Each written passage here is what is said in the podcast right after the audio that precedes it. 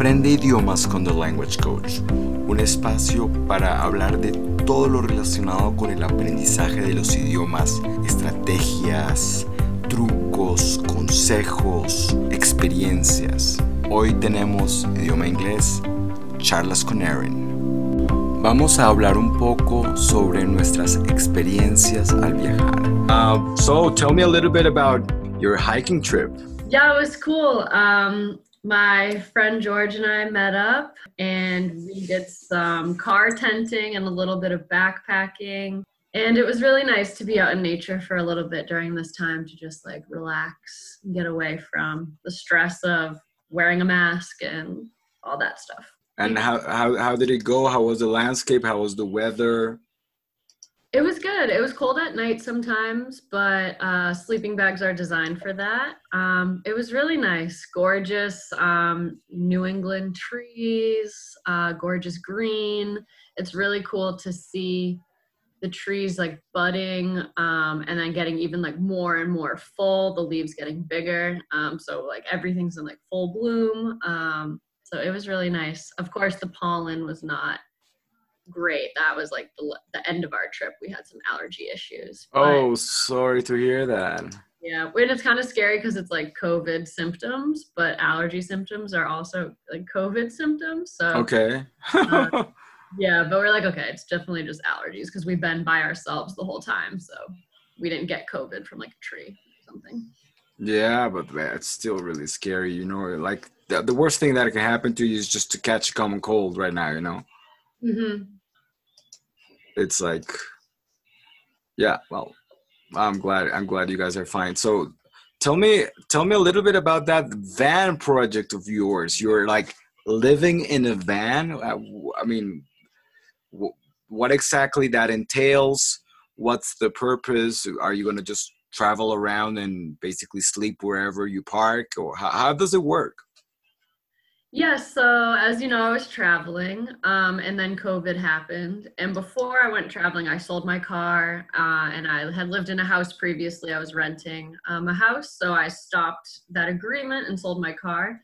So since I came back, I'm like, I don't have a car, I don't have a house, I don't have an apartment. I'm just staying at friends' houses. So I decided I had been thinking about living in a van previously. So I decided to, yeah, buy a van to live to live in the van. Um, and so far it's been great. I've only had it for like under a week currently, mm-hmm. but I've slept in it, I think like five nights already now. Um, okay. and by myself some nights. And yeah, it's like really comfortable and cozy. Um, still figuring out all the amenities that I need, but it works for now while it's warm here. Okay. Yeah. I was going to ask you, that's something that you probably can do uh, during summertime, but during the winter, I'm pretty sure that's something that you definitely can't. Yeah, I would have to um, like add an exhaust fan to the roof and add insulation and uh, like buy a carbon monoxide detector and like a buddy heater if I did want to live in it in the winter. But I'm thinking that around mid October, I'll probably start heading out to um, California and start going south. So I'll like, oh, okay. Weather. Yeah. You'll be you'll be basically looking for the nice weather. Yeah we'll see. Well let's see let's see how it goes. Yeah and i feel really good about it because um like i'm not spending rent. Um so i'm not throwing away my capital um you know for somebody else's mortgage. Uh i just have to pay for gas basically and that's my that's my only expense my housing expense Okay, so one of the motivators is not not paying rent. Yeah, definitely because I want to save my money to be able to make like meaningful investments, so I don't want to pay for rent out here. And in New England it's really expensive in Massachusetts especially. It's like like a thousand dollars a month basically to rent any place. Um, so that's just too much for me. Mm-hmm. Okay. Fair enough. So like let's assume that yeah you'll start heading south. So you'll be traveling from where to where? Um i haven't mapped it out yet but maybe i'll do i don't know i guess i have some friends in north carolina so maybe i'll go that way and then to florida and then through texas and then through like vegas and then san diego. Mm-hmm. and then maybe go north up California after, um, or the opposite way. I, yeah, I really, I really don't know yet. Cuéntanos un poco de los medios de transporte que utilizas. Por ejemplo, hoy en día estas aplicaciones como Uber, Didi, Cabify. Do you have Uber in the US? Yes, we do have Uber. And well, right now I think Uber is is it working because of course with COVID, um, I mean, what would be the deal?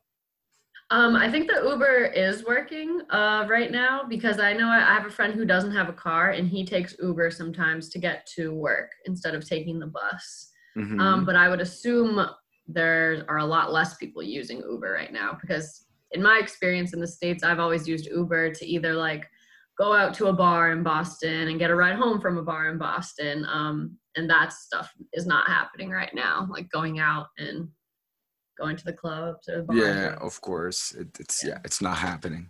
It's not happening. Erin, ¿qué métodos utilizas para planear tus actividades, para planear lo que vas a hacer en el día, listas de to-dos para planear el año? O sea, tú plan ahead, tú planeas con antelación todo lo que va a pasar. When when people organize the year, no, they organize their calendars, their agendas, their schedules. Uh, do you consider yourself a very organized person or you're kind of like a play it play it by ear flow as it goes type of person? I think i'm a little bit of both. I'll like plan and think about my months and where i want to go but i won't figure out the details. Like kind of like i just shared i'll drive to california but i have no idea what how i'm going to do that or which way i'm going to go uh, yet. And even when i do plan it i'll probably just have specific locations but I won't like find gas stations ahead of time or like I won't be super um yeah, I won't be super like meticulous with my plan. But Whoa. I like that. that's how you have adventures. Absolutely. No, I, I would I would have never thought about like finding the gas stations before ahead of time. Oh my god. All right. I probably should, but um. yeah, but just ballpark how many hours would, would would it take you or how many days would it take you to go from um from massachusetts to california yeah if you did it nonstop i think it's something like i don't know like 60 or 70 hours or something like that so you could do that in a couple days um, that's not how I would want to do it in the van because the van's really old. So I would want to do it just in smaller chunks on my way. So how I would want to do it I would want to do it in like two or three weeks, probably. Slowly. Really? Yeah, because why not? I'm unemployed. yeah, well, yeah, it's it's nice. Yeah. So what what states would you go through when you go to from uh, from Mass to California? Mm, definitely Connecticut and New York and Pennsylvania to start. And then if I want to do the East Coast, it would be like Virginia, North Carolina, South Carolina, Georgia, um, Florida, and then maybe Mississippi. I have some friends in Mississippi, Texas, and then Nevada, Vegas, probably Colorado. Maybe try to hit some national parks like the Grand Canyon mm-hmm. out there, New Mexico, Arizona, and then uh, California. Okay, very nice, very nice.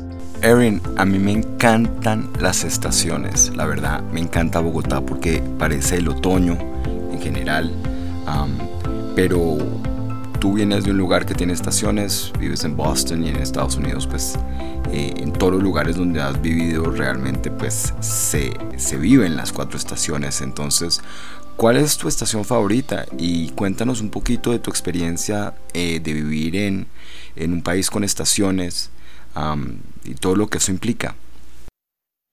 Yeah, my favorite season is definitely the spring.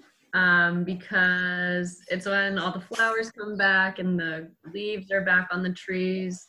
It's the end of the school year. Uh, it's the beginning of the summer, or the end of spring is the beginning of the summer. So it's just kind of like a nice fresh start. Um, and especially because our winters can be rough here sometimes. So spring is like, okay, like, yeah, here comes the sun, like it's happening. I'm not going to be pale anymore. I can get some more vitamin D.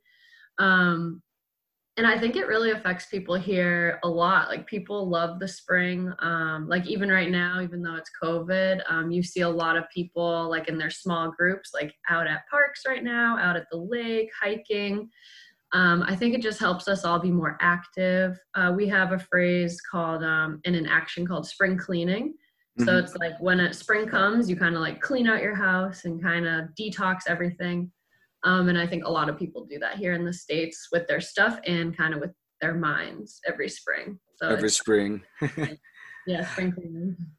Fair enough. Uh, talking about COVID, do you think that in the States, are you seeing the light at the end of the tunnel or how are, th- how, how are things on your side? How do th- things on your side look? Yeah, in my experience, um, everything is okay and calm. Um, I haven't seen like the local cable news or anything like that, so I'm not totally sure about numbers. But we just entered phase two of like a three or four phase plan. So restaurants are now open for outdoor seating. So instead of like cars parking in the parking lots, you see like all these tents are set up in parking lots so people can eat outside at a distance. So that's kind of weird to see. Um, and I don't really feel ready to do that yet, but a lot of people are doing that. Um, but a lot of people are talking about like September, October, November, there will be a second uh, surge or another spike. Um, so I, I really, I'm not sure if this opening is a good thing or or a bad thing. Um, what would be the differences for you in the use of prefer and would rather? Or do you think it's the same? Like i, I prefer going to the mountains or i would rather go to the mountains. Uh, what would be the difference in context? Hmm.